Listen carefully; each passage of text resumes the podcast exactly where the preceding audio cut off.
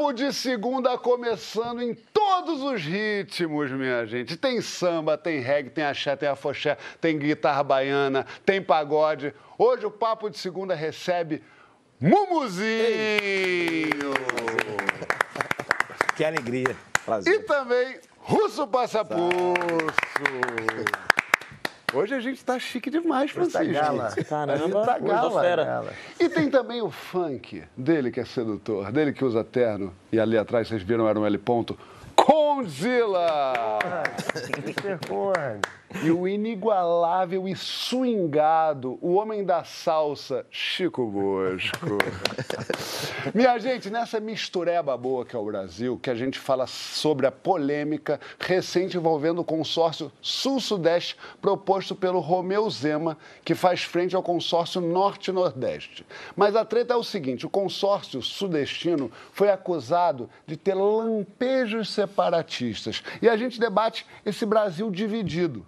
Quando é que é bom se orgulhar do seu estado, da sua região? E quando só gera divisão, quando só gera preconceito? Que marcas que o lugar onde você nasceu te deixou que você faz questão de manter e quais você prefere abandonar para não virar estereótipo? Conta na hashtag Papo de Segunda no GNT. Russo, como é que isso bateu em você, essa declaração do Zema? Primeiro eu vi, assim, é, um oportunismo. Primeira coisa que eu vi é uma relação oportunista. Acho que em outras épocas isso ia dar realmente um embope imenso. Mas eu acho que nessas épocas isso acaba parecendo como tiro no pé. Meio como um- uma luz ali, que às vezes of- ofusca certas pessoas e as pessoas não entendem o caminho, e às vezes serve para iluminar, para as pessoas realmente entenderem o caminho. Então, assim, eu aproveito essa oportunidade, quando eu vi isso, foi aproveitando a oportunidade para lembrar da galera do Sul, que estava no show, se divertindo bastante, para a galera que visita Salvador, para a gente quando vai para o Sul, para essa misturança e para a grande parte de pessoas que plantam amor na unidade do Brasil. E entender que a gente tem essas identidades todas. Para as pessoas do táxi, que você entra e pergunta, você é daqui? Olha, minha mãe, minha mãe é da Bahia, minha mãe é de Salvador, vai, traz uma farinha para mim, sabe? Ou esses sotaques maravilhosos, com os ritmos, com a sintonia que a gente tem quando vai tocar no sul do Brasil e que entende que tem, que precisa daquilo ali para fazer a nossa música. A gente é cheio de ritmo na Bahia, no Nordeste, mas a gente se completa pelos olhos dos outros, retira os outros pela gente. Claro. Então, acho que só Você me que essa incentivou mais. declaração não representa Não, o sul do Brasil? Alguma, de forma alguma. Foi um Sudeste? oportunismo mesmo para poder é, gerar uma atenção, como eu falei, a luz, ofuscar. Para ofuscar. Mas muita gente, acho que por isso que eu falo que saiu tiro pela culatra ali, né? Que deu um tiro no pé na história. Por quê? Porque muita, ele gerou essa, essa luz sobre esse dito problema e muita, vez, muita gente, invés de, em vez de ofuscar, viu o caminho, viu a unidade de território, né? Mostrou que o país também gera muito esses, esses caminhos de baixar as fronteiras, de entender. Acho que a gente está nesse momento entendendo muitas causas e eh, vira o assunto daqui justamente porque a gente tem uma permissão de unir. É. Eu acho que o problema foi transformado, uma transmutação de energia. É, mas ao mesmo tempo, assim, a gente usa isso para debater uma pauta importante, mas também para negar esse tipo de comportamento, esse tipo de ideia preconceituosa, ignorante, né? de Ignorante. toda forma. E do ignorante a gente tem o ignorar. Ah, é boa. Coisa essa que a gente não fez no Papo de Segunda. Mumu, Fala você. Não faz esse sorriso pra mim que eu fico louco. Deixa eu te falar uma coisa. É, mas a tua arte, o teu trabalho, a tua vida é dedicada a unir regiões. Porque música faz isso, né? Você vai fazer aquele show Você viaja pra lá, pra cá. pra lá, pra vive cá, levando o puro suco do Rio de Janeiro, que é o que você Exatamente. carrega. Mas você encontra barreiras ou você acha que a música une o povo? Cara, eu, eu sou um cara muito regional. Eu sou um cara que eu é, sou muito assim. Eu vivenciei a minha vida toda no meu bairro. Eu sou assim, aquele cara, aquele talento dali, aquela coisa velada ali, aquela coisa que, que muitos, muitas comunidades, né, muitos lugares. O Brasil é cheio de, de, de talentos, né? E às vezes, muitas vezes não tem oportunidade, né? E tem até uma coisa bacana, porque a, a Regina Casella foi lá no meu bairro me buscar para me levar para o Brasil, para eu ganhar cena na TV, né? E existe uma coisa que, muitas das vezes, quando eu, eu era moleque, né? eu vivia, eu, eu cantava assim nos, nos bairros, eu vivia dando canjinha ali, uhum. alguma coisa ali e tal. E quando eu comecei, cara, é, não tinha, não tinha muita gente que fazia isso, assim, a galera assim. Eu não, eu não, tinha referência, sabe? Eu não tinha uma referência próxima, assim. Tipo... É, você, esse multiartista, essa coisa que você era, As referências eram, eram, pessoas distantes. Eu não tinha... Claro. Era, eu não tinha é, é, pessoas para eu falar, pô, quero ir num show com ele, eu quero assistir, eu quero. Tinha um grupo chamado Chocolate Sensual na época. É mesmo? Era, era? Chocolate... Não, era de um grupo de um ah, amigo tá. meu, e aí eu frequentava. Mas essa rivalidade, essa coisa, é, é era mais, é, é, é, mais uma questão de, de, de, de, defender a sua bandeira, né? De, de, de, de, ter o holofote para você. E, cara, eu abraçava isso e falava, cara, eu precisava, eu preciso ter essa oportunidade. E logo quando eu comecei, cara, eu, pô, eu lembro que minha mãe falava assim, minha mãe é aquelas mães, meu filho é maravilhoso. Ah, meu filho. Meu filho, quando começar a cantar, você vai ver, não para mais. A minha mãe é... Aí já bota o, não, o minha mãe me coloca lá em, cima. cima. Cara, e quando eu comecei a viajar, comecei a, a conhecer outros lugares, e eu falei, cara, o Brasil é muito grande. E, e o Brasil está com o coração aberto para amar o seu, a, sua, a sua verdade, né? Total. Isso é que é legal. E quando eu comecei cantando, nos lugares, as pessoas começaram a me, me, me prestigiar, começaram a, a, a, a, me dar me dar oportunidade mesmo, me dar holofote para minha para minha cena. Muito bom, muito bom. Russo, deixa eu te perguntar uma coisa. Você é líder de uma das maiores bandas da Bahia, da atualidade, Baiana System, é, que eu amo de paixão e todo mundo que que eu, quando eu tô com você, é um bando de gente falando, nossa, eu amo a tua música, não sei o que, não sei o que mais. Você, enfim, é um músico baiano. Você acha que tem um estereótipo nos olhos dos outros? As pessoas estão esperando algo de um músico baiano é, que você, enfim, tá, enfim, é um estereótipo que não te representa? Ou é isso mesmo? Eu acho que tem, tem características que são profundas da, da região, da Bahia, né? e que se transformam a todo momento. O baiano, ele já é da mistura, você vê, o samba reggae, né? Ele já é da, dessa mistura. Eu acho que... Você sabe que eu fiquei procurando ah. Para falar hoje com você? Eu falei, o que, que é o Baiano System? Qual o estilo do Baiano System? e aí tem várias... Fica em aberto, é, exatamente. Eu, reggae, samba, samba guitarra, guitarra baiana, tem umas... Por que, que tem tanta coisa assim? Por que, que é essa coxa de retalhos? Por que, que a gente está falando sobre identidade baiana e percebe esse tipo de coisa em relação ao estereótipo, né? De ver, ah, fala desse jeito, ironizando, ou a comédia, ou o humor. Porque a Bahia, ela costuma ter todos os seus receptores abertos para poder conversar com qualquer outro estado. A. Bahia, ela chama essa participação.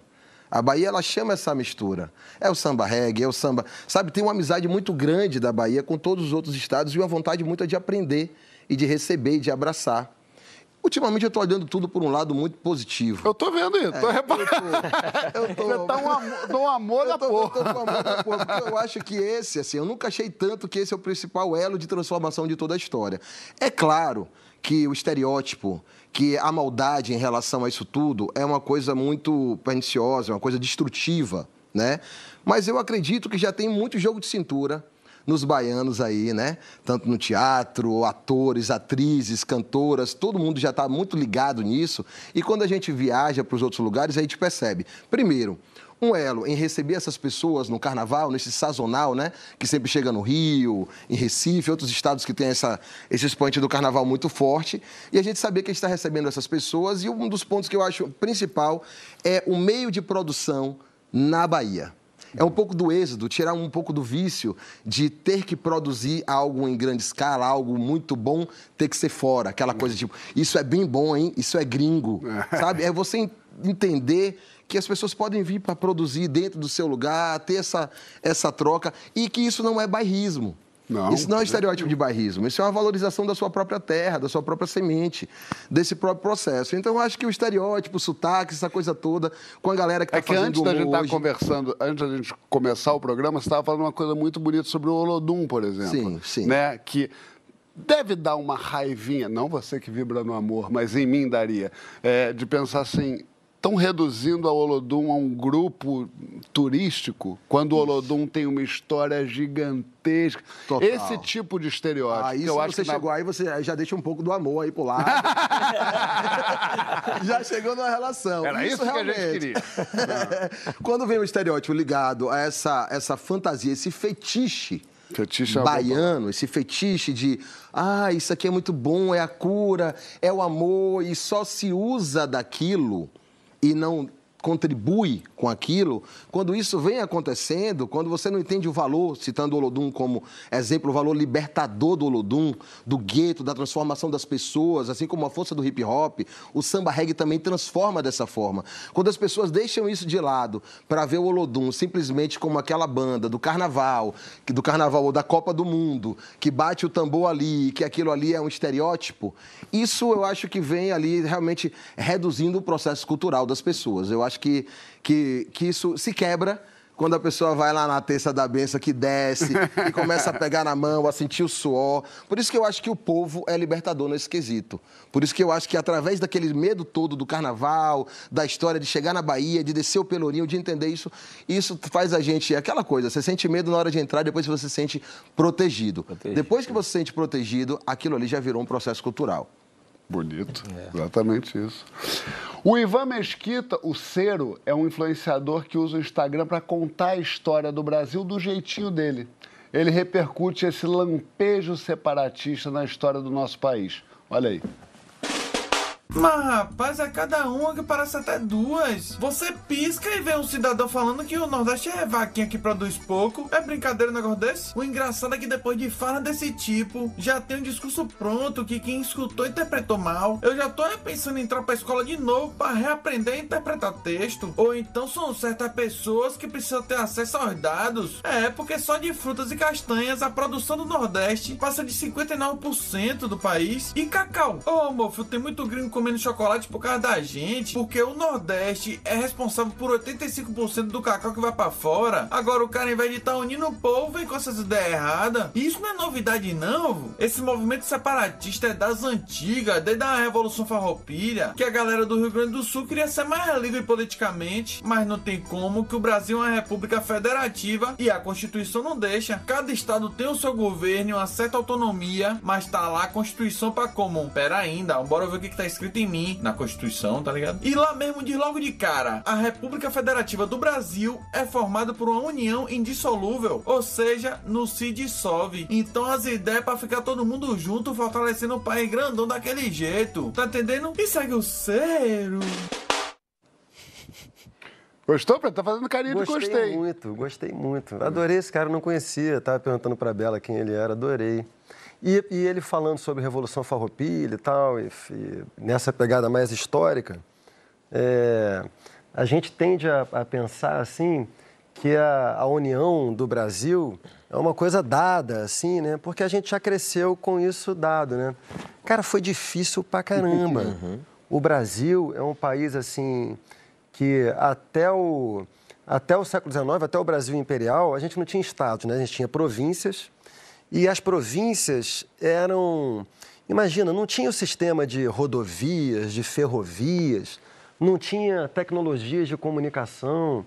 Então, muitas das províncias do Brasil se sentiam mais distantes umas das outras. A província do Pará tinha menos a ver com a província do Rio de Janeiro do que ambas tinham com Portugal. Elas se comunicavam mais com Portugal do que umas com as outras.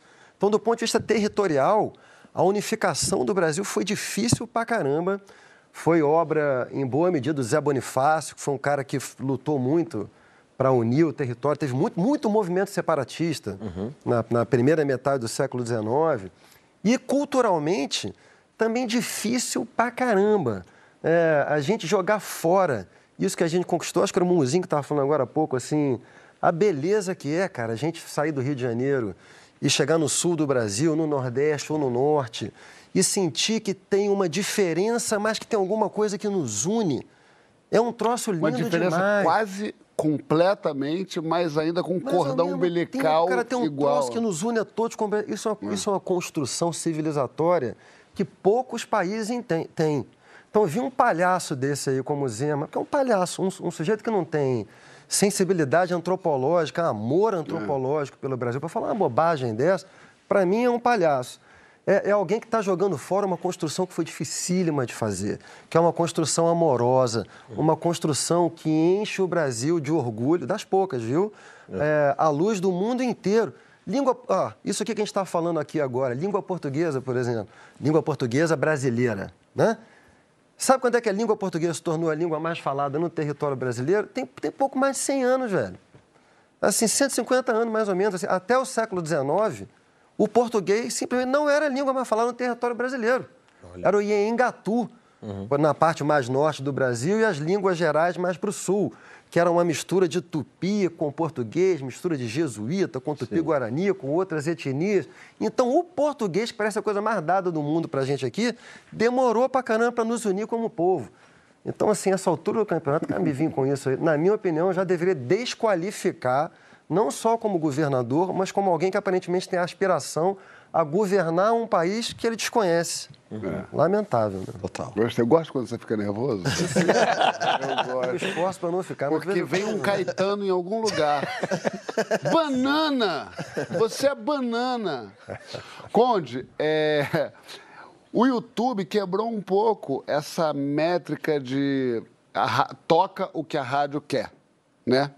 Você acha que o nosso gosto como, como ouvintes de música está mais globalizado agora? Acho que não apenas música, mas esse vídeo que a gente acabou de assistir, por exemplo, é, retrata muito isso, né? Eu fiquei muito feliz em ver ele falando uma porrada de gíria que eu vi a molecada falando na minha favela com o sotaque dele. Achei isso muito legal. Acho que a, glo a globalização não é apenas para música, mas para a música também, né? E eu acho muito interessante, muito rico é, quando a gente pega a cultura de outro país, de outro território, acaba somando, né? Uhum. Que é a criatividade, é pegar uma porrada de coisa que você viu como referência ou experiência que você né, assistiu, consumiu, viveu e acaba produzindo. Acho que o, o Baiana System é, é muito isso também, né? Pelo Sim. menos é isso é o que Totalmente. imprime em mim. Mas falando de YouTube e falando de, da escolha, é, do famoso jabá. A distribuição é democrática, ou seja, todo mundo pode distribuir o que quiser dentro das plataformas, basta ter um login e uma senha. Mas o destaque não é. O destaque, eu acredito que alguém faz essa escolha por você. Mas no é final. É o novo do... jabá. É o novo jabá, é o novo jabá. Mas no final do dia tem uma coisa que supera isso tudo que é a qualidade. A música tem que ser boa, negão, não adianta. É, então, mas a diferença com esse novo jabá é que o algoritmo que manda. Ou seja, se estão querendo ouvir, estão te é, dando mas, mais. mais alguém calibra aquele algoritmo. Mas eu vejo muita gente falando do algoritmo de uma maneira ruim. Eu acho o algoritmo que ele é calibrado de uma maneira boa, para, para otimizar ali a experiência do fã, do ouvinte, do usuário, inclusive para conhecer e você ser impactado por novas culturas. Então, por exemplo, tem um cara da Bahia que eu sou muito fã, que ele canta um pagotrap R&B, que é o Digo, produzido pelo Rafinha SQ. Uhum. Eu descubro tanto talento através desse algoritmo que vai sugerindo, né? Você consome uma coisa e depois você vai navegando. E um jeito de conhecer o país de outra Sim, forma, sem dúvida. conhecer outras regiões. Então, eu, eu tava, você falou da Bahia, eu estava pesquisando no YouTube assim algumas coisas da Bahia, né, de para pegar ritmo, para colocar trazer esse som do Brasil assim pro meu show. E aí eu conheci a banda Sai de Bamba. Nossa Senhora. Cara, é uma banda que tem uma. Qual o nome? Desculpa. Sai de Bamba. Sai de Bamba? É, é Sai de Bamba. Cara, super percussivo, uma mistura, um som e, e aí você vê a internet, você vê o YouTube, eu estava é, pesquisando, e ali é o seguinte, você está ali parado, e assim, é uma gama de, de, de, de, de talentos, pessoas que às vezes ficam numa cena e não tem oportunidade. E aí, cara, você vai passando, quando você vê, você, tá, você conta o Sai de Bamba, você conta outras bandas. Na época do... É, você sentar no sofá, você foi para Salvador, cara, você foi para Maranhão, exatamente. E aí você estava falando do YouTube e eu falei, cara, o quanto é, é prazeroso, o quanto é legal a gente abrir, abrir a mente para ouvir outro som e, e- e- e culturalmente juntar isso, né? Você acha Quando que junta- tem esse... Desculpa, vai, fala, Não, por favor, por favor. Não, não, vai, vai, quando vai, junta é muito bem. legal. Na primeira vez que eu fui na Bahia, eu fui assistir um show do Robson. Sim. Né? E era uma. As canções, as letras eram letras de funk que tava pegando aqui no Sudeste, Exatamente. mas no, no ritmo ali, no estilo do pagode baiano. Eu achei tão legal aquilo, cara. Tão é, Inovador, né? inovador e conectando as periferias né, do, do, do Brasil todo. Ô, Mumu, você acha que tem ainda esse ranço Rio-São Paulo no pagode, na música? Cara, Não na minha geração, né? Não assim. tem. Cara, é verdade, não, vem fazer média aqui. Não, sem média, sem média. Sem média. Cara, a prova, a prova disso que, assim, tem muitos artistas, muitos cantores é, que, que, que são do Rio de Janeiro e vão para São Paulo. Por exemplo, eu sou do Rio de Janeiro, sou carioca, eu estourei em São Paulo. Eu, eu saí do Rio de Janeiro, gravei um DVD em São Paulo. Mas onde é que você não estourou? Não, mas, não, sim, mas eu comecei no Rio, bem devagarzinho. Você estourou logo Aí eu fui pra depois em São Paulo, entendi. De São Paulo, o Brasil passou a me conhecer. E outra, a gente tem grandes nomes que são cariocas que foram morar em São Paulo, né? A própria Alessi Brandão foi morar em São Paulo. É, é, cara, tem mais gente, tem mais gente que é, Beth Carvalho, Beth gravou Carvalho samba paulista, tem muita foi morar em coisa. São Paulo. E outra coisa, na, na década de 90, quando surgiu, o próprio público também, né? Assim, o público do Rio ama os artistas de São Paulo. O próprio na década de 90, o Catinguelê, o Exalta Samba, o Raça Negra, essa galera que, que, que veio para o Rio de Janeiro, cara, e explodiu tudo. E agora, ainda mais agora com o samba. O- o- Eu costumo dizer que o samba não, não é. Tiago André, que eu acho que é de Ponta Thiago Porã. Ponta Porã. Você vê o Thiago André, o cara saiu lá de Ponta Porã. Pagode de Ponta Porã, quem diria? E o, e o pessoal fala, ah, o, o samba é Rio, de- Rio e São Paulo. Não, cara, o samba é, é de Goiânia, o samba é, é- é de Brasília, É do é Brasil. mais. O samba é do O samba é Brasil. do Brasil, não tem essa coisa de... E acho que essa rixa, não, cara, não- É. a, gente, a gente... Claro, a gente não consegue estar junto sempre. Mas a gente sempre faz um- um- uns eventos, uns pagodes, se encontra. Os próprios festivais de samba, a gente faz festival pelo Brasil afora. Então, assim, cara, é uma banda atrás da outra, uma banda atrás da outra. E a gente para, a gente assiste a outra banda, a gente fica ali curtindo. Então, Tem uma história maravilhosa, vou contar rapidinho aqui, não sei se é lenda urbana ou se não é. Anderson Leonardo, Anderson Leonardo do Molejo, foi fazer um show em São Paulo, levaram ele para um pagode, para um samba raiz. E aí ele estava lá sentado, e o produtor falou: chama o Anderson Leonardo para cantar com vocês. Os caras chamar o pagodeiro para cantar com a gente, a gente samba raiz. Chamou Anderson Leonardo, chega aí. Nossa. Aí ele falou, ele falou, e, ó, meu compadre, é, aqui é samba, hein, não é pagode. Ele falou, Já claro, meu compadre. Aí pegou o microfone e falou assim: já que estamos em São Paulo, vou começar cantando só é, compositor de São, São Paulo. Paulo, é. Vou começar com quatro que tu não conhece. Falou que foi até o final da o Anderson Leonardo Vai é, um- vai é uma enciclopédia. cara. O cara, o cara, Sabe o tudo. cara sabe tudo. Já aconteceu comigo no Rio, aqui no Rio.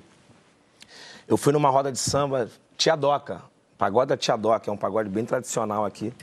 E aí, cara, e eu cheguei lá pra cantar, não, nem, nem pra cantar, cheguei pra curtir o samba. Aí eu, o cara falou assim: vem cá, tu vai cantar o quê? Vai cantar a música do Belo? Ih. Aí eu falei, pô, não, não, vou cantar. vou- posso até cantar Belo também, não, mano. Aqui é só samba de raiz, mano. Aí eu lembro que eu re- aprendi duas musiquinhas só. Aí cantei, ó insensato, ó insensato, destino pra quê? Tanta desilusão no meu viver. Cara, e aí o pessoal começou. E é, é- é justamente o preconceito, né? Quando você chega. Sim. Hoje, graças a Deus, não tem mais isso. Hoje. É difícil eh, você ver os, esses caras que chegaram assim, ficaram grandes. Tem bobo, não. Deixa eu te falar uma coisa, Russo. Você, uns 10 anos atrás, falou que achava funk vulgar, achava funk, principalmente as letras, e depois mudou de opinião. Viu o contexto. O que, que te fez mudar de opinião? É, eu coloquei essa, essa, essa relação há 10 anos atrás pela proteção, uma proteção de relação com as crianças. Eu estava pensando muito nisso, estava acontecendo algumas polêmicas em Salvador e eu fiz esse contraponto. Né? Em Salvador, na época, não tinha cantora mulher respondendo nos pagodes. E quando eu vi que isso era uma fotografia de realidade, a música é uma fotografia de realidade, né? Como conto, né? Quando é o conto, quando é a poesia, que tem até um sentido premonitório, que consegue atirar para outro tempo e tudo mais. Eu comecei a perceber que essas fotografias eram extremamente necessárias para que a gente contasse a nossa história real, que isso servisse como um estudo para que a gente entendesse. Agora a gente falando das músicas, dos lugares e tudo mais, eu me sinto assim, sempre que ela fala da Bahia, eu falo, quero aprender mais sobre a música da Amazônia. Porque o Brasil está necessitando muito, o mundo está necessitando muito de gritar pela natureza, pelo meio ambiente. É. E para a gente respirar o meio ambiente, a gente pode também ouvir o meio ambiente. E para ouvir os ritmos da Amazônia, para ouvir esses ritmos que muita gente vem me falar, né? Ó, oh, tem esse ritmo, tem aquele e tal. Eu quero muito aprender sobre Belém, sobre esse... rap indígena. Outros Eu comecei a ouvir outro dia. Sobre esses outros estados que estão nesses lugares e que tem muita coisa para aprender em relação não só à música, mas em trazer comportamento. Aí voltando para sua pergunta, você começa a entender que essas são fotografias de realidade. Claro. E que essa proteção que eu estava tendo, às vezes, desprotege. Proteção demais, às vezes desprotege. E que eu estava sendo refém de um preconceito dentro disso tudo. E aí começou a pipocar a dama do pagode em Salvador cantando e respondendo letras, Tati quebra-barraco e tal. Aí eu falei, nossa, isso está sendo o quê? Um, uma tá geração de discussão. Está tendo pergunta e está tendo resposta. E que a gente tem que olhar isso tudo como fotografias mesmo de realidade para a gente que tenha um aprendizado. Isso não impede outras pessoas de fazerem o funk consciente, É. o funk que tem aquilo, aquele funk que fala da favela. Isso tudo é permitido. Resposta é um negócio muito legal, né? É. Eh, eh, Tinha muito as diz americanas, né? Exatamente, exatamente. E isso fazia o complemento da situação. Ver isso não como uma briga, ver isso como uma discussão de consciência, tem que estar dentro da cabeça das pessoas que fazem a música, para que você não empurre um público um contra o outro.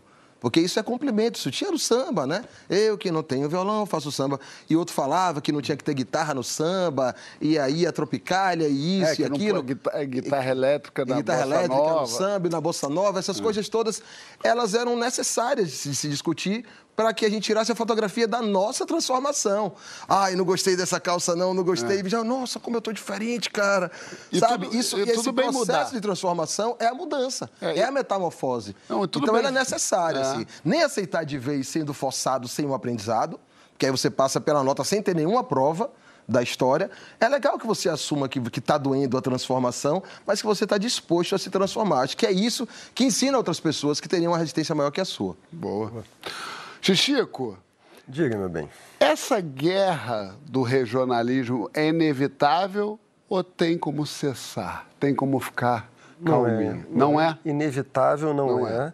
E a gente, eu estou feliz assim, de que a gente esteja discutindo isso como um muzinho com o russo, Uhum. porque eu acho que as pessoas mais capacitadas, onde é nosso parceiro aqui está sempre aqui, para fazer essa discussão é gente que vem da cultura.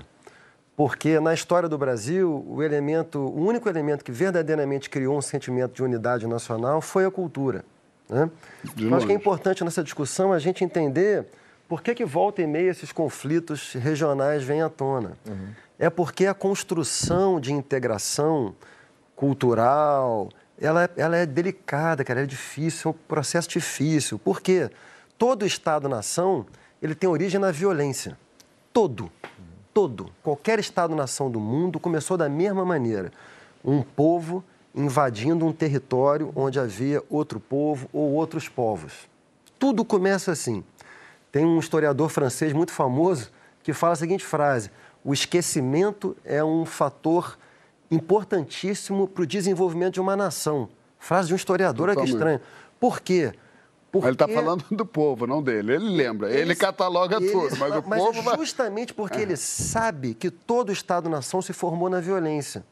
Então, assim, se uma nação não consegue esquecer o passado, ela tende a ficar repetindo a violência. Só que o que acontece no Brasil, a gente não tem condições de esquecer o passado, porque só se esquece o que passou. O Brasil nunca fez uma ruptura com o seu passado colonial e com as violências que formaram o país. A gente ainda está se devendo consumar um processo de integração nacional. Então a gente tem que lutar muito, cara. A, a gente que eu digo é, é todo mundo. Eu fiquei irritado com esse negócio do Zema, porque é, pessoas que estão na, na gestão pública são as, as maiores responsáveis por zelar pela integração do país. Embora seja o oposto que a gente vê hoje em dia. Algumas, é, exato. Tem um, em tem um certo 60%. movimento nacionalista que é separatista. Né? É um Gente, nacionalismo com bandeira dos Estados Unidos atrás, é uma Isso, coisa é um, estranha. é um nacionalismo para alguns brasileiros. Eu acho que todos concordamos aqui que a única solução para o mundo é integrar. A gente está diante de uma tragédia ambiental, a gente está diante de um monte de tragédia social, a gente precisa integrar as pessoas. Né? E para isso é preciso que a gente reconheça a fragilidade da história dessa construção e zelar por ela. Totalmente. É isso que a gente tem que fazer, né? É isso. Na força não vai ser, com certeza. Gente, a gente vai voltar para falar sobre repetição. Conta na hashtag Papo de Seguro no GNT que comportamentos, que erros você repete, repete, repete e não consegue se livrar. Até já, até já, até já. Até já. Papo de segunda, a gente tá de volta com Mumu e Ruhu. Olha que fofo. A gente debate agora a nossa tendência de repetir comportamentos, erros e até o que faz a gente bem. Você repete as coisas muito?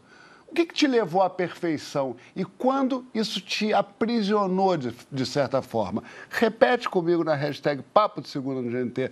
Mumu, para você virar o homem zarrão, esse dormeto de pedaço de mau caminho, fora o talento, fora o baile. Você foi insistência, talento? O que, que foi para chegar aí? Cara, é, foi insistir bastante, cara. É? É, é porque... Muito não? Muito não, cara. É. Muito não. E no meu bairro, como eu falei, eu não, ti- ah, eu não tinha referências próximas ali de, de ter contato, assim, de poder. Claro. E eu não desisti, sabe? Eu, eu e meus pais se separaram muito, eu era muito novo.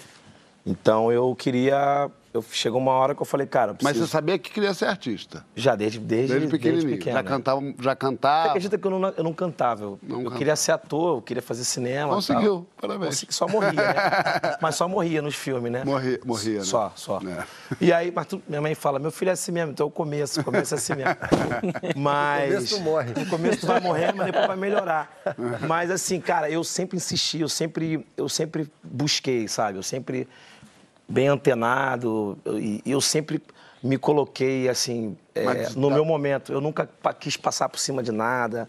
Eu sempre É esperava. mesmo? Tinha essa calma? Cara, eu tinha essa calma. É eu tinha. Porque eu falava, cara, o meu momento vai chegar. Eu sabia que meu momento ia chegar. Mas eu falava, cara, eu vou esperar. E aí, às vezes, por exemplo, canja, por exemplo, você vai num show hoje, o cara fica ali na frente ali pra. Me chama, cara. E eu, eu ficava ali, mas eu ficava tipo. Eu não ia no intuito de, de querer cantar. Claro, eu queria cantar. Mas eu queria aprender, eu queria, tipo, observar o cara, sabe? Como é a postura do cara, como é que ele coloca, se coloca no palco, como é que ele pega o instrumento e tal. E aí foi, foi, foi. No começo foi bem difícil, mas eu não desisti. Paciência. É que, da hora é, é, di- é difícil também você saber o quando é para insistir mais, o quando é larga que tu não leva jeito pra coisa, que também É. tem essa possibilidade. Russo, é, é, repetição pra você é caminho da perfeição ou caminho do tédio? Hum, que pergunta, então. Ai, Repetição gente- mim. Repetição pra mim é caminho da perfeição. Mas é o que você falou, né? Tem a hora de transformação, né? De mudar, né? Você pode, porque assim, tem um momento de você perceber que o diferente é que o que vai te complementar. E é isso é difícil. Isso que é o difícil, que é uma Quando relação de lança você sentir. sucesso. Com a arte, com a arte, né? Se a pessoa, eu acredito na arte como uma deusa, divindade que se aposta da gente. A gente faz aquela música, tem a criatividade, tem nossas ferramentas, a gente estuda, repete muito e tal, mas esse momento existe algo invisível que faz a gente conseguir se comunicar, às vezes até sem saber a língua. Cara canta em japonês e você está chorando aqui. E a coisa realmente é emocionante, a música faz essa linguagem se unificar. Então, em relação ao hábito da repetição, tem toda uma gama de coisas, né? O hábito que se transforma no vício, que faz você voltar para aquele caminho de não ter acertado. Então, a repetição, às vezes, te leva de novo ao erro daquela própria estrutura. É, a percepção da arte, a gente, como está falando de repetição em relação à arte, a gente é abençoado porque eu acredito que a arte, para as pessoas que trabalham com isso, que fazem arte, as pessoas são acordadas disso. Elas percebem isso porque é realmente uma outra pessoa, uma divindade que faz a gente seguir outros caminhos, né? A pessoa começa na música, vira atriz, vai é atriz, começa a cantar e vai transformando a situação toda. Eu acho que é, é um caminho vicio, viciante, assim, e é perigoso, porque se a gente colocar a repetição como o único caminho da perfeição, a gente pode perder um tempo precioso com a situação. Às vezes, mudar é o que vai fazer a gente aprender, né?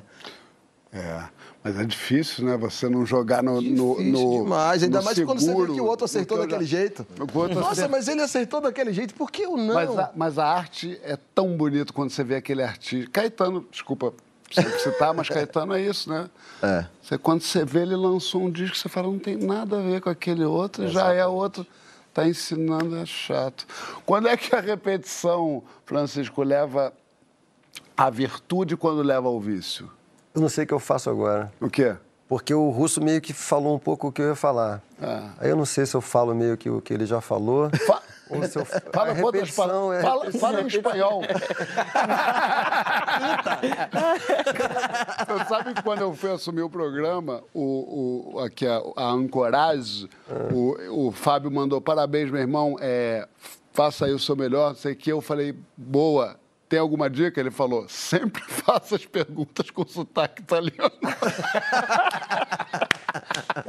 Isso é maravilhoso. Francesco, quanto é, a sono io. repetizione... Sono io. Questione è vizio. Vi- Então, a repetição leva virtude ao Então, vou vício. falar outra coisa. Fala outra Sobre coisa. repetição e vício. Então, é uma coisa que o Mumuzinho falou que, é- que, que é- sempre chama muita atenção, né? Repetição e vício no- no- na, na sociedade brasileira. O Mumuzinho falou um pouco da história dele. Muito difícil deixar de, de ouvir a coisa do... é, como é que é difícil romper a repetição na sociedade brasileira, né? É, então, por exemplo, teve um Dos tempo... maus hábitos, você está dizendo? Não, repetição de perpetuação de lugar social. Ah, então. Então, assim, pô, Maus você hábitos. vê, velho, alguns anos atrás, estava se discutindo, assim, sobre nova classe média no Brasil, tal, não sei o quê. E muito uma definição de classe por meio de renda. Ah, três salários mínimos, cinco salários mínimos, classe média. E o Gessé, o sociólogo Gessé de Souza, Claro. Que é um sujeito admirável, nem sempre concordo, mas é um sujeito muito respeitável, admirável. É, ele tem uma observação que eu gosto muito, que ele fala, cara, não dá para você definir classe só por renda. Classe tem um elemento muito importante que é capital social, velho. Entendeu? Isso é uma parada que nós, a nossa vida é completamente diferente da dos caras, né, velho? Entendeu? Porque o que, que define classe? É capital social, velho. Tu tá ali, o cara não tinha. O cara, o cara era um cara talentoso pra caralho. Olhava para um lado, olhava para o outro. A palavra dele, pô, não tinha muita referência. A gente cresce no meio que, que tu- tudo é referência. Né? Se você tiver um mínimo de talento, um mínimo de esforço, você se insere rapidamente no meio e perpetua a sua. Essa é uma outra coisa que o Brasil tem que ser capaz de transformar, né? Como é que você consegue fazer com que as pessoas. Com que existam avenidas E para quanto as pessoas Cara, andarem. e tem uma coisa que, que eu sinto muita falta da época de moleque, assim, é, culturalmente falando, é como que o, é, essa questão financeira, de, de falar de grana, de dinheiro, é, para nós músicos e cantores, é, eu, eu eu sinto, sentia muita falta de ter isso num- numa escola, sabe? De aprender a lidar com a grana, sabe? De, de É, de te- saber. te Porque ensinar a lidar com me dinheiro. ensinar, é, isso, isso, isso foi um, acho que um, um trauma, assim, na minha vida, assim, acho que o único que, e a, e a- própria Regina Casella, ela sempre, ela sempre, eu lembro que, pô, eu morava lá em Realengo, eu já tinha um carrão e tal, mas eu- aquilo ali era como se fosse uma defesa, é como se fosse, tipo, o meu... Cheguei lá. Não, é, o meu som tá chegando. O cara começa, tá, olha o meu carro, olha o carro que eu comprei. Era tipo, era uma defesa. E, e depois que eu fui conhecer, conhecer a Regina e conheci as pessoas que ela... Bia ela me cercou, a. Bia Biocchini, Que isso, agora meti um nome. Só que cuida do patrimônio do amor. E aí ela, ela começou a desconstruir isso na minha cabeça, sabe? Então eu, eu, eu, sentia, sentia muita falta de ter esse ensinamento, assim. E hoje eu vejo uma maneira de penso um pouco diferente e eu, eu quero poder ensinar isso também para os novos músicos, a galera que está começando a cantar, assim, começando a ter uma vida.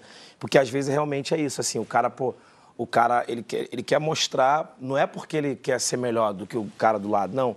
É porque ele fala, cara, é a única ferramenta que ele tem. Ele fala, cara, meu som tá chegando. Cara, olha isso aqui, olha o que, que eu comprei, olha que. É uma, Será é que uma as pessoas vão me tratar bem, né? Será que se eu chegar naquele lugar ali. Exato, Não, é uma às vezes autodefesa. isso não é só aprender a lidar com o dinheiro, é a lidar com o sucesso, lidar com, com, com as coisas que vêm a reboque do sucesso. Com o Né? sonho realizado. O sonho Depois que realizado. você chega, e aí? E faz o que depois que chegou? E com aquele bando de puxa-saco? E que, como é que se reinventa? E até uma coisa que eu ia te perguntar, é, é, Conde, você é um rapaz que fez muito sucesso na vida e você, né, de, certa forma, pode até dizer que você descobriu uma fórmula do sucesso. Mas como é que faz para você não ser um repetidor de si mesmo? Que é um pouco que eu te perguntei assim. Como é que faz para você não ficar batendo naquela mesma tecla? Aqui é seguro, aqui eu vou. Cara, eu procuro ser um repetidor, mas tem uma, uma- uma- um, um elemento aí que eu acho que faz uma diferença é, importante, fundamental, é quem me orienta para repetir, porque não é repetir os erros, é repetir para tirar os erros, né? Então, no, no meio artístico é um pouco mais difícil isso, eu acho. Tipo, de repente, você ali no alto da sua vaidade ou da sua segurança, opa, eu sei que eu vou fazer isso aqui, isso aqui vai bombar, vai dar certo, e de repente um diretor musical, um diretor, um diretor artístico está me sugerindo uma coisa que eu não concordo. Isso, acho que no, no meio artístico é um pouco mais complicado. Diferente de um atleta, por exemplo, que tem um coach, tem um professor ali, um técnico orientando, cara. Se você levantar a perna assim, você vai conseguir fazer esse movimento eh, melhor. Então, acho que tem um lance da repetição do erro e repetir para tirar o erro. E aí, um tempo atrás, cara, eu tava um pouco. Aconteceu uma, uma, uma coisa comigo. Eu fui postar quantas vezes no mês eu tinha treinado. Que susto. E aí eu fiquei muito feliz, assim. Sei que nossa. se a gente entrar por um caminho aqui sem volta. Vai, fala. E aí eu postei, eu vi que eu tinha treinado bastante, tal, não sei o que lá, e não era muito o meu objetivo. Na, no meu, é, é, na minha memória eu estava querendo treinar inglês. Não, inglês para mim é prioridade. Aí eu olhei a agenda do inglês e a agenda do treino. Falei, tô repetindo pouco o inglês. E é uma repetição que não é bacana. Ah, Não é a nossa língua nativa, tem uma dificuldade. é, E aí, ho- hoje o que eu tento fazer é juntar os dois, assim, tipo, fazer um treino. Corre falando inglês. I'm running, I'm Ou running. assistindo alguma coisa, algum conteúdo, al- algum conteúdo com Podcast. legenda em inglês e, e áudio em inglês para tentar forçar esses dois. Porque eu acho que tem que ser na repetição. E tem repetição que a gente está disposto a seguir. Eu estava ouvindo a rádio esses dias de um, músico falou assim, cara, eu estava aprendendo a tocar violão e eu tocava violão oito horas por dia. E aí começou a machucar meu dedo, e meu dedo começou a sangrar, e aí começou a criar uma casquinha, e mesmo assim eu continuava tocando. Tem situações na vida que mesmo a gente achando chato, a gente está tão é, é, a fim de aprender aquilo ali que a gente repete exaustivamente até conseguir. Tem a questão também de repetir. Imagina você faz um show e aí você tem que fazer o repertório, sempre aquele mesmo repertório. Você tem que repetir as músicas, né? Às vezes, para o cantor, se eu falar para vocês que às vezes, pô, tipo, caraca, vou cantar aquela. Eu, te- eu tenho essa coisa, vou cantar uma música nova, vou cantar uma música mais antiga. Cara, e, só que assim, são lugares diferentes, são pessoas diferentes, pessoas que, que querem, estão lá para assistir, pra assistir o show pela primeira vez. Então, assim, e eu canto as mesmas músicas sempre. Então, então assim. Mas no final da turnê também tá fazendo aquilo que questão- sem a Exatamente, mão. Exatamente. Tem, ó, tem uma coisa que eu acho Vai, vai. importante, assim. A gente está falando de repetição em busca da perfeição. É bom citar que muitas vezes o defeito é a sua originalidade. Tem e isso as pessoas também. esquecem disso. Principalmente na música. Até o trastejar e do outros violão, também. um negócio. O trastejar, é, é, é, a rouquidão da voz de alguém, é, o samba chula com fulano que não tem um dedo, o jazz com fulano que tinha problema de pulmão. Quantas das, das, das, das grandes obras, dos grandes gênios, das mulheres maravilhosas que tem de, de composição, que foi através de um defeito. E o defeito é o momento que mais te aproxima de quem está lá, de quem está vendo, que mais A te vulnerabilidade. Principalmente hoje, que o celular, que essa cultura da gente, tira as nossas ranhuras, as nossas características principais de humanos defeituosos que somos.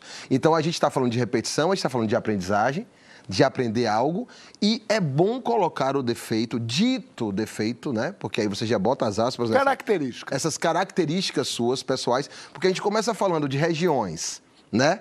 No primeiro bloco, vai colocando características, mostrando que a gente faz parte de um só e que essa briga aí não vai dar em nada e tem que se unir. Então a gente começa a entender que esse dito defeito, às vezes, é uma característica sua, que dentro daquela coisa que você está produzindo é o que vai te ser, te ser único. Claro. E isso, Isso, é uma acontece coisa que me muito. interessa muito, cara. Já que o Russo botou o sarrafo cima, né? Por exemplo, no meu campo, é, produção de livros e tal, tem uma coisa, uma vez eu fui, fu- tive um texto meu editado por uma editora que canetou o texto inteiro, tudo vermelho assim, e ela corrigindo é, suposto- supostos erros na, no- na- na minha forma de escrever. Eu gosto de escrever com frases muito longas, porque eu tenho na minha formação alguns escritores com os quais eu me identifiquei, assim, que tinham frases longuíssimas. Mas para um certo manual de edição contemporâneo, você tem que escrever simples, com uma sintaxe em ordem direta. Isso é o correto. O algoritmo. Uma espécie de, mas- é uma espécie de terraplanismo estilístico. Sim. E, e é isso, cara. Muitas vezes o suposto defeito é a sua originalidade, é aquilo que faz a sua diferença. Cai a partitura de Louis Armstrong É, no exato. chão, ele não consegue mais ler e foi, gravou na fita isso É, e virou, virou ele. aquilo. Lindo isso mesmo. Agora, tem um lado cultural da repetição, que é reproduzir, é repetir o passado em obras tipo Barbie, tipo um show do Backstreet Boys, e um monte de coisa que a gente vê o povo desenterrando aí, sendo desenterrada. Chama marketing de nostalgia. O Bruno Pompeu, especialista em comunicação, explica esse fenômeno pra gente. Série da Xuxa, banda dos anos 80, moda dos anos 90. Será que essa onda da nostalgia é um sintoma do tempo presente? Ou será que sempre foi assim? Para falar a verdade, a nostalgia é um sentimento que foi identificado e já se falou dele desde o século XVIII. Lá naquela época, ele era, era considerado uma doença que tinha a ver com a saudade que soldados e viajantes sentiam de casa. Então a nostalgia tinha a ver com uma distância no espaço.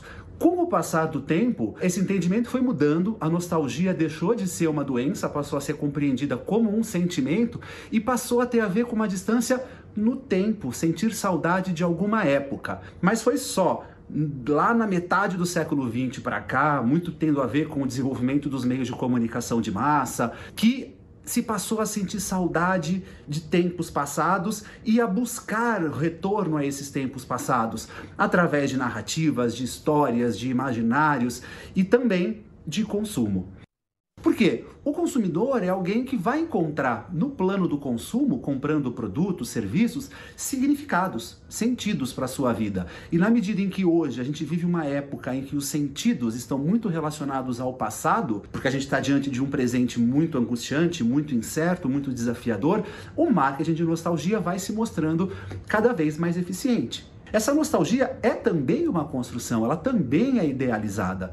A experiência de se assistir a um show de uma banda dos anos 80, os filmes que recontam, é, que recontam marcas, história das marcas, tudo isso é feito com um filtro também estetizado, também idealizado, que vai combinar né, este olhar para o passado, esse resgate de experiências de décadas passadas com os nossos anseios de futuro. Então a nostalgia em si não me parece um problema. Só precisa tomar cuidado para que a gente não se apegue completamente ao passado, abrindo mão de pensar o futuro, sonhar o futuro, imaginar o futuro e construir o futuro. Boa, boa, Bruno. Boa. O, o Russo, você usa o elemento nostalgia nas suas canções, na sua caneta, na tua Uso, música? uso. Eu uso o elemento nostalgia do futuro. Gosto. vamos, vamos entrar nisso, quero. O que é que eu acho, assim, na música, né? Eu volto para a música como grande exemplo, né? É, Eu acho que a gente ainda não, não atingiu aquelas compositoras, aqueles compositores que, numa época de pós-guerra que vivemos, conseguiram entender e decifrar anseios, sentimentos, coisas da humanidade, por causa daquela, daquele supremo horror que estava, dentro de todas as timbragens, as guitarras, os cantos, coisas que a gente ouve e fala: "Ah, o que é isso? Nesse tempo de corrida, né? Dessas coisas que estão acontecendo hoje, um dia passa três anos e a gente na corrida, na velocidade tudo, isso trouxe para a gente um deslocado tempo, um sentido que a gente fica meio perdido dentro dessa estrutura.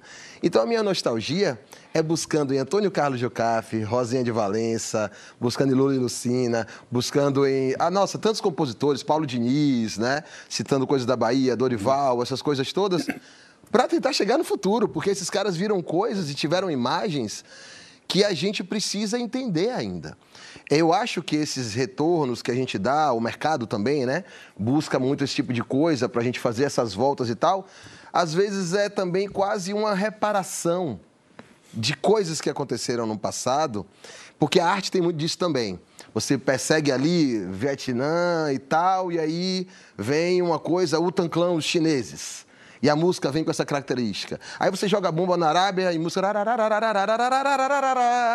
É quase um contraponto do sofrimento pela arte.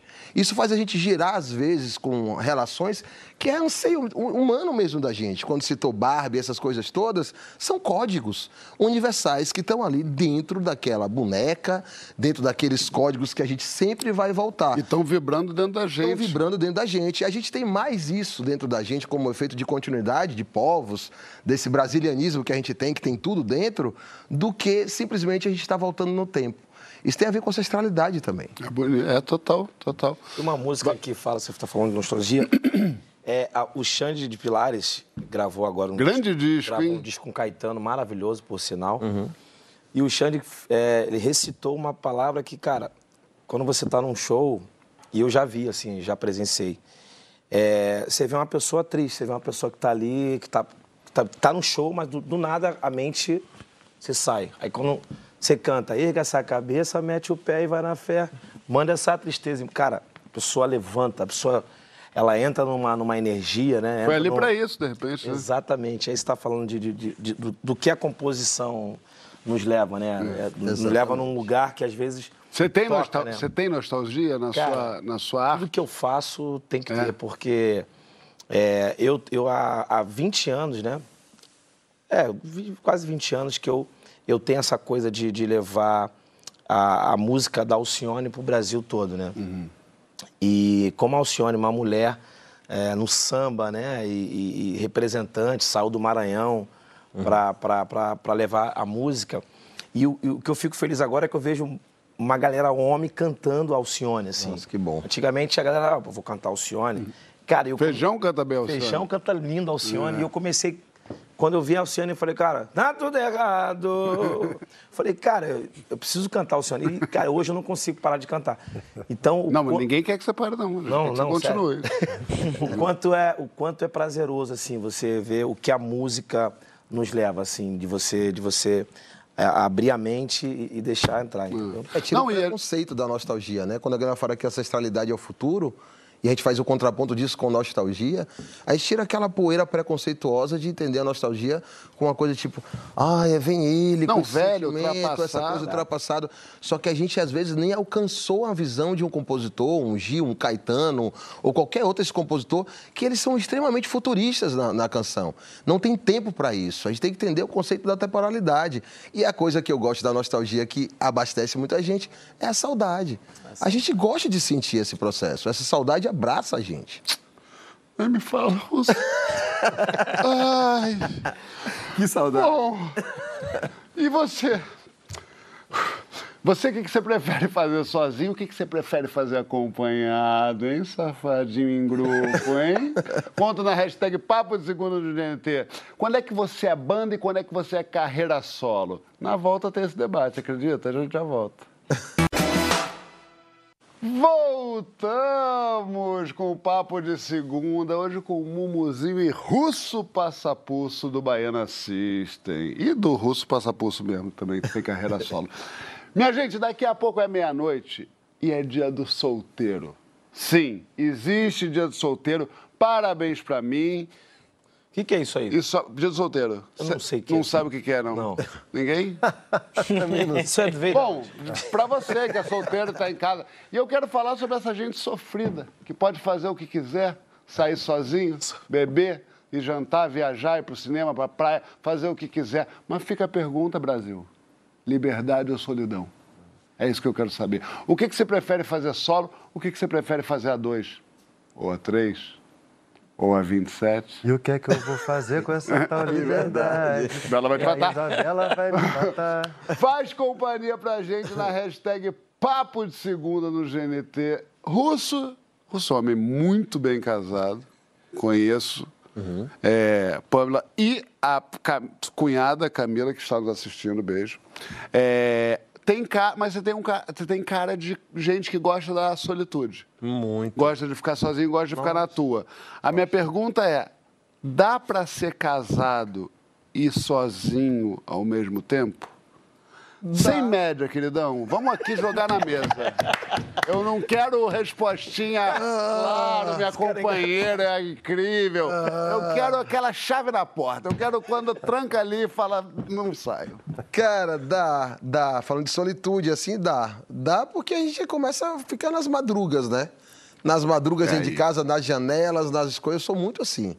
Eu, eu gosto muito dessas coisas de, de sentir. Ah, Sabe o que mais me deixa frustrado em relação a isso? É você estar cercado de gente e se sentir sozinho. Esse é meu grande medo. Por isso que eu acho que eu busco tanto essa coisa do coletivo. Ah, trabalho solo, 300 pessoas. Ah, não sei o que, Olodum Baiano. Tudo vira um grande coletivo. É, russo mais tal. 300. É um bocado de gente. Então eu acho que é, eu tenho esse medo de estar com muita gente e me sentir sozinho, ao mesmo tempo que eu busco. Hoje em dia, a madrugada é me- realmente o meu, o meu alento, assim. É o lugar onde eu paro. Adoro ver a cidade dormindo. Ali eu consigo pensar sozinho, Parece que ninguém ideias. consegue te atingir ali, Isso né? aí eu, eu tenho me protegido nisso. É difícil. Mumu, três filhos, né? Três filhos. Três filhos. Quero ter uma, Fora o baile. quero ter uma menina. Casado, Casado, com a Tainá. Tainá, aliás, vai, manda um Tainá. beijo. Um beijo. Tô esperando uma menininha, né? Cheio de amigos. Tá esperando? Que- Ah, não, você tá É, pedindo. pedindo uma menina. É, cheio de amigo, pagode, coisa doida, zoada, não sei o quê. Fica sozinho em algum momento da sua Cara, vida? na época que eu era solteiro, eu, eu me preenchia, eu precisava de ter muita gente. Eu vivia um- uma solidão, porque o cara solteiro, nada contra o solteiro, mas eu já vou falar um pouco do que eu já vivi. Fala. Cara, eu, eu fazia festa, enchia a minha casa de gente e no final ficava eu sozinho, com tudo para arrumar, bebida, tudo sujo, meu apartamento, tudo sujo. E, e aí eu comecei a entender que não era isso que, me preenchia. E tem, tem outra coisa também, so- nós músicos, né? A gente fica em hotel e às vezes a gente fica em hotel sozinho ali, não tem ninguém. E Fica do nada, e aí... Fica sozinho no hotel mesmo quando tá solteiro, Mumu? Cara, eu, eu- É. Na época solteiro? solteiro? Na época solteiro? Na época de eu solteiro. ficava sozinho, cara. Ué, então agora que você também fica sozinho. Não, eu então fico- tu nunca ficou com Não, ninguém casado até. eu fico sozinho. Ah, Mumu, Não. pelo amor de Deus. Não, mas é- Ah, eu sei tua ficha, eu dou dois telefonemas, eu pego fo- foto. Não, mas na época, na época solteiro, eu, eu, eu- eu- É. É. De vez em quando. Tá. Às vezes, Campinas. Mas hoje. Mas assim, no hotel eu fico sozinho. E aí, às vezes, essa solidão, ela, ela, é, ela é momentânea, assim, né? Do nada você vê um monte de gente no teu show lotado. É. No camarim, você atendendo as pessoas e você fazendo um cantando daqui a pouco vai, Aí depois você você tá tá, no- aí você tá na dá- solidão, é. né? É, isso pra cantor é uma coisa sinistra, né? É. Conde, eu quero saber o que, que você ama fazer sozinho e o que, que você não faz sozinho de jeito nenhum. Calma, não ah, cara, responda como agora. faz sozinho, acho que treinar e tomar um vinho à noite, assim, e ficar pensando um pouco na vida. Você faz sozinho. E o que, que você não faz sozinho de jeito nenhum? Ah, ir pra algum lugar que pode ter uma confusão que eu vou passar um apuros sozinho. Tem que passar apuros com alguém, cara. Tem que ter alguém Tem ali, alguém né, do ali lado. pra- É, Na alegria, dá aquele né? suporte. É, pra empurrar o carro na subida, pra encher uma laje. Tudo que vai dar confusão, Tem medo evento... de, de apanhar. Teu negócio é Também, apanhar. também, também. Não, eu fujo de confusão, mas tudo que pode dar confusão, tem alguém... Tem que ter alguém comigo ali pra empurrar o carro na subida, cara. Muito bom. Chiquito, Diga. você tá Sartre. Ah, você tá Sartre, porque Mumu veio com esse papinho de eu solteiro, eu ficava muito sozinho. Me, me deu uma irritação aqui que eu vou ter que citar Sartre. Que é o seguinte: ele diz que se você sente solidão quando tá sozinho, é porque você está em péssima companhia. Ele disse Falei e isso, né? joguei. Ih, rapaz. Ele dizia isso. Concorda com ele? Você sente solidão? So... É, concordo. concordo. Mas sabe uma coisa, Você fica João? bem sozinho? Porque você tá- não é um cara que experimenta Cara, muito solidão, tenho- não. Eu, mais ou menos, João. É, é- é da minha, é da minha condição Profissional? e profissional. Escritor é o cara sozinho, né? Eu passo a maior parte dos meus dias, desde que eu tenho, sei lá, uns 15 anos de idade, cara. Estudando. Estudando. Sozinho. Então, assim, mas além disso, eu já fui um cara, assim, em relações amorosas, ferozmente é, exigente da minha solidão. Eu ficava muito incomodado quando tinha um excesso, assim, de, de contato. Cara, hoje eu, hoje eu tô completamente domesticado, velho. Eu virei, assim... Eu sei, eu conheço ela e eu sei do virei, poder dessa velho, mulher. Eu não tenho mais a coisa do. Eu sentia um incômodo físico mesmo, assim. Uma hora eu tinha que. Não conseguia, eu tinha que sair, tinha que ficar sozinho e tal. Hoje em dia eu preciso, eu preciso estudar. E eu já nem preciso tanto de silêncio para estudar, velho. Eu tenho estudo em casa mesmo, ali, tenho criando a capacidade de concentração em casa. Entra filho, sai filho, é mulher, não sei o quê, sogra. Minha sogra tá lá em casa agora mesmo. entendeu? Então eu, eu, eu mudei bastante. Eu fiquei, eu fiquei um cara mais dócil com a companhia dos outros. Eu não era, não. Você, por exemplo, é um cara que gosta de gente. Eu gosto da solidão Inclusive- como poucas pessoas gostam É na vida. verdade, mas eu estava pensando, enquanto você conduzia o programa, você tem uma coisa que é muito bonita, João, que é. Todo ano tem um momento que eu elogio, João. Então vai ser esse. Todo esse- ano. É uma vez só, Bubu, pô. Também, vai, né? Você tem uma coisa, cara, que você é capaz de, de criar uma conexão com pessoas Exato. muito rapidamente, que eu, por exemplo, só consigo criar com uma pessoa que eu não conheço quando eu bebo. Porque o álcool tem uma coisa assim que abre o caminho, assim, né? Às vezes fecha também. Mas abre o caminho também. e cria uma conexão rápida. Você consegue criar essa conexão, cara. É um troço muito foda seu. Eu não tenho isso, eu não gosto tanto de gente. Eu gosto da humanidade, dos amigos e da família. Eu gosto mais de gente e não gosto da humanidade. Então eu gosto mais de humanidade, tá vendo? É uma diferença. Mas eu, eu, eu passei a gostar mais de gente. Eu, tô, eu tô, virei um cara mais. Por causa da próximo. convivência comigo. Deixa eu te falar uma coisa, agora rapidinho, rodadinha. Vale Night é necessário ou não é? Vale Night o que, que é? Aquele momento que você sai com seus amigos, que você vai naquele pagode sozinho, com- sem a sua companheira, e ela vai sem você também pro negócio dela, com filho, essas coisas também. É, uma mulher precisa do- de descansar, o cara precisa descansar. Com- Como é que você lida Eu com demorei Vale um pouco a, eu demorei um pouco a entender e tinha preconceito com essas Com coisas. Vale Night?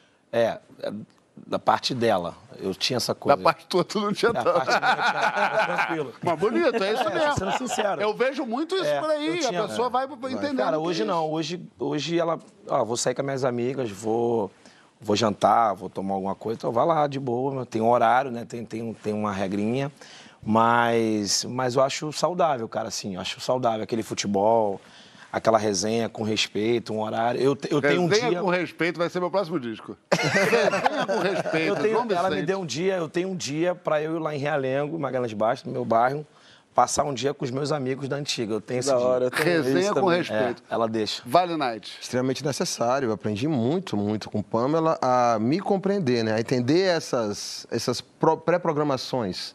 Olha, você vai, você vai ter show, tá muito nervoso. E é por isso que você tá assim, tererê e tarará. Você, "Ah, Caraca. Caralho, é isso. Você tá gritando por causa de não sei o que, tarará e tarará, ontem.